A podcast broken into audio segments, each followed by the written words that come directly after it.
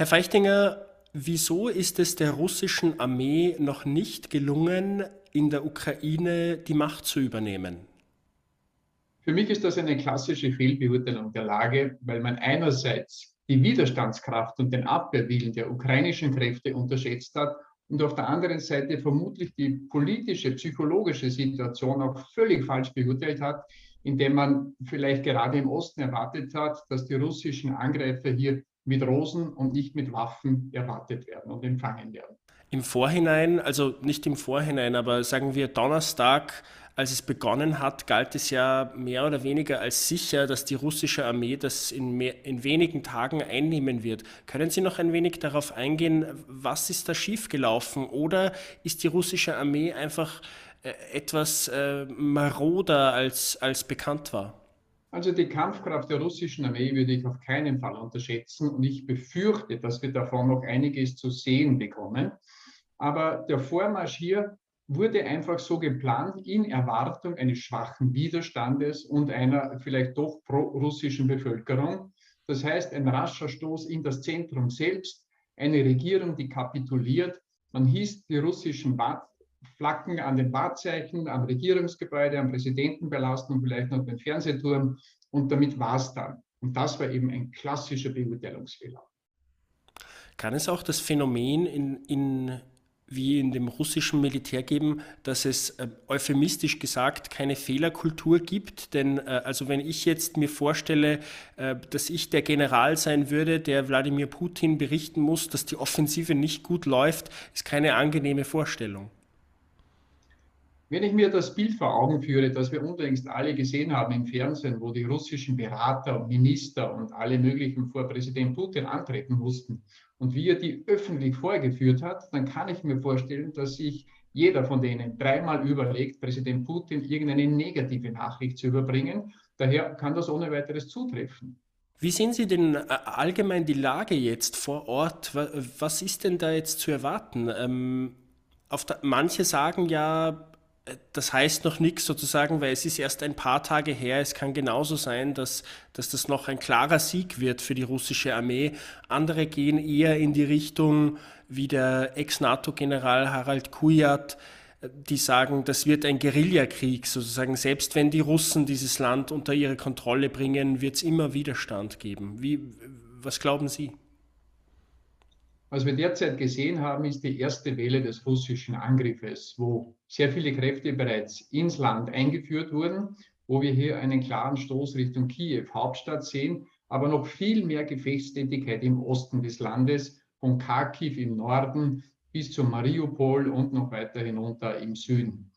Das ist die erste Welle und wir kennen das russische Angriffsverfahren. Wenn die Kräfte hier mal zum Stehen kommen, dann ist mit einer zweiten Welle zu rechnen. Und genau in dieser Zwischenphase befinden wir uns. Wir erwarten daher eine zweite russische Welle und viele befürchten, dass hier das russische Militär jede Zurückhaltung aufgibt, dass man daher auch Wohngebäude bombardiert, dass man hier einfach auch Munition einsetzt, die nicht mehr so präzise ist, sondern eine Flächenwirkung, wie das heißt, erzielt und damit der Druck natürlich auf die Verteidiger um ein Vielfaches größer wird. Das ist das, was wir in den nächsten Tagen erwarten. Und was der Herr General Kujat angesprochen hat, das ist schon ein Blick in die Zukunft eigentlich. Also wenn es Russland gelingt, zumindest einen Teil des ukrainischen Territoriums unter Kontrolle zu bringen, dann wird man das auch wirklich auf Dauer kontrollieren müssen. Und wir haben ja hier Erfahrungswerte zum Beispiel mit mit anderen Ländern, wo einfach ein Widerstand bleibt. Und wenn die entsprechend bewaffnet und organisiert sind, dann wird der Aufenthaltspreis für einen Besatzer unglaublich hoch werden. Und das ist ein Szenario, das überhaupt nicht auszuschließen ist. Da reden wir aber nicht von heute, morgen oder übermorgen, sondern das ist ein Szenario von Wochen und Monaten. Das heißt, am Anfang des, des Konflikts bzw. des Angriffskrieges, muss man ja sagen, war zumindest in den sozialen Medien die Stimmung eher so, Russland wird das Land unter seine Kontrolle bringen. Jetzt schwappt die Stimmung ein bisschen sozusagen ins Gegenteil. Russland, die Offensive verlangsamt sich, aber Sie sagen, dass der Schein kann trügen. Man muss weiter mit dem russischen Militär rechnen. Man muss auf jeden Fall mit dem russischen Militär rechnen und man muss mit einer zunehmenden Brutalisierung des Krieges rechnen, dass hier wirklich alle Schranken fallen, weil Putin will einen Sieg.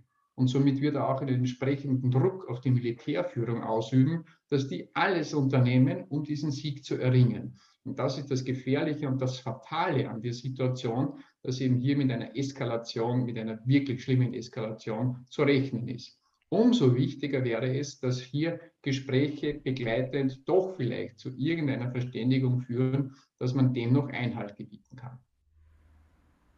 Gibt es eigentlich einen Plan B für Wladimir Putin? Denn wenn ich mir jetzt vorstelle, dass äh, Russlands Armee einfach einen, äh, also sich zurückzieht und das einfach alles wieder sozusagen zurückgeht wie am Anfang, wäre doch unvorstellbar, eine unvorstellbare Blamage für Wladimir Putin. Also gibt es irgendeinen Plan B oder gibt es eigentlich nur den Plan vollkommener, zumindest militärischer Sieg in der Ukraine?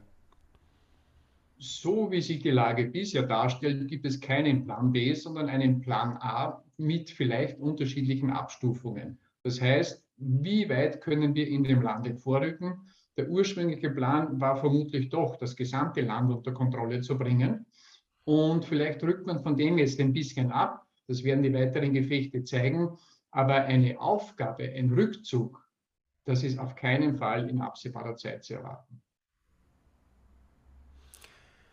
Erkennen Sie, welche, äh, meine Frage ist, welche Strategie erkennen Sie denn bei Wladimir Putin bei der Eroberung der Ukraine? Mein, mein Laienverständnis war, dass er sozusagen versucht, an den Kopf der Cobra zu gehen, sozusagen sofort nach Kiew, um dort die Regierung auszuschalten und dann eventuell im ganzen Land die Macht zu übernehmen.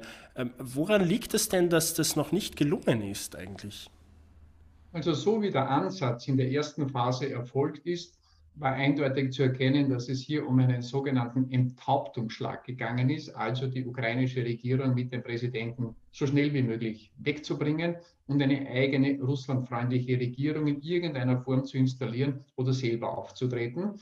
Parallel dazu aber schon ein massiver militärischer Vorstoß im Osten des Landes, was für mich darauf hingedeutet hat, dass man zumindest den Donbass und darüber hinaus vielleicht bis zum Dnieper unter wirkliche Kontrolle bringen möchte. Das war dieser doppelte Ansatz in der ersten Phase und der ist offensichtlich zumindest, was die, was die Beseitigung der ukrainischen Regierung betrifft, daneben gegangen. Gibt es eigentlich für ähm, für den ukrainischen Präsidenten Zelensky einen Plan B oder gehen Sie davon aus, dass die, die ukrainische Regierung einfach dort bleiben wird und dass es, äh, beziehungsweise sieht man auch schon Desertierungen auf ukrainischer Seite? So wie sich die ukrainische Führung sowohl im politischen wie auch im militärischen präsentiert, gehe ich davon aus, dass sie sehr wohl einen Plan B und auch einen Plan C haben. Dem Präsident ist vollkommen bewusst, dass er derzeit die meistgesuchte Person ist von russischer Seite und dass hier viele Trupps unterwegs sind, um seiner habhaft zu werden. Wir sehen aber auch in den Medien, dass er es wirklich schafft, an verschiedensten Orten aufzutreten und hier sehr positiv auf die Moral der Landsleute einzuwirken. Daher gehe ich auch davon aus, dass es hier einen Plan B oder C gibt. Und selbst für den Fall, dass der Präsident selber gefasst werden sollte, könnte ohne weiteres ein bereits jetzt bestimmter Nachfolger aufstehen und sagen, wir führen den Widerstand weiter. Wie wichtig ist denn Moral in Kriegen insofern, dass wir haben auf der einen Seite eine russische Armee, die am Papier auf jeden Fall übermächtig ist. Wir haben auf der anderen Seite eine ukrainische Armee und eine ukrainische Bevölkerung und auch Zivilisten, die sich bewaffnen, deren Moral deutlich besser scheint. Deshalb meine Frage sozusagen, kann die Moral in so einem Konflikt ausschlaggebend sein, wenn die Kräfteverhältnisse doch sehr, sehr unterschiedlich sind? Die Moral ist ein unglaubliches, wichtiges Element in jedem Kampf. Und wenn einer sein Land verteidigt, dann ist er in der Regel deutlich motivierter als ein Angreifer von außen, vielleicht ein Soldat aus Sibirien, der eigentlich mit dem überhaupt nichts am Hut hat und einfach angreift, weil es ihm befohlen wird. Das heißt, das ist schon einmal ein großer Unterschied in der Motivation und daraus auch die Moral.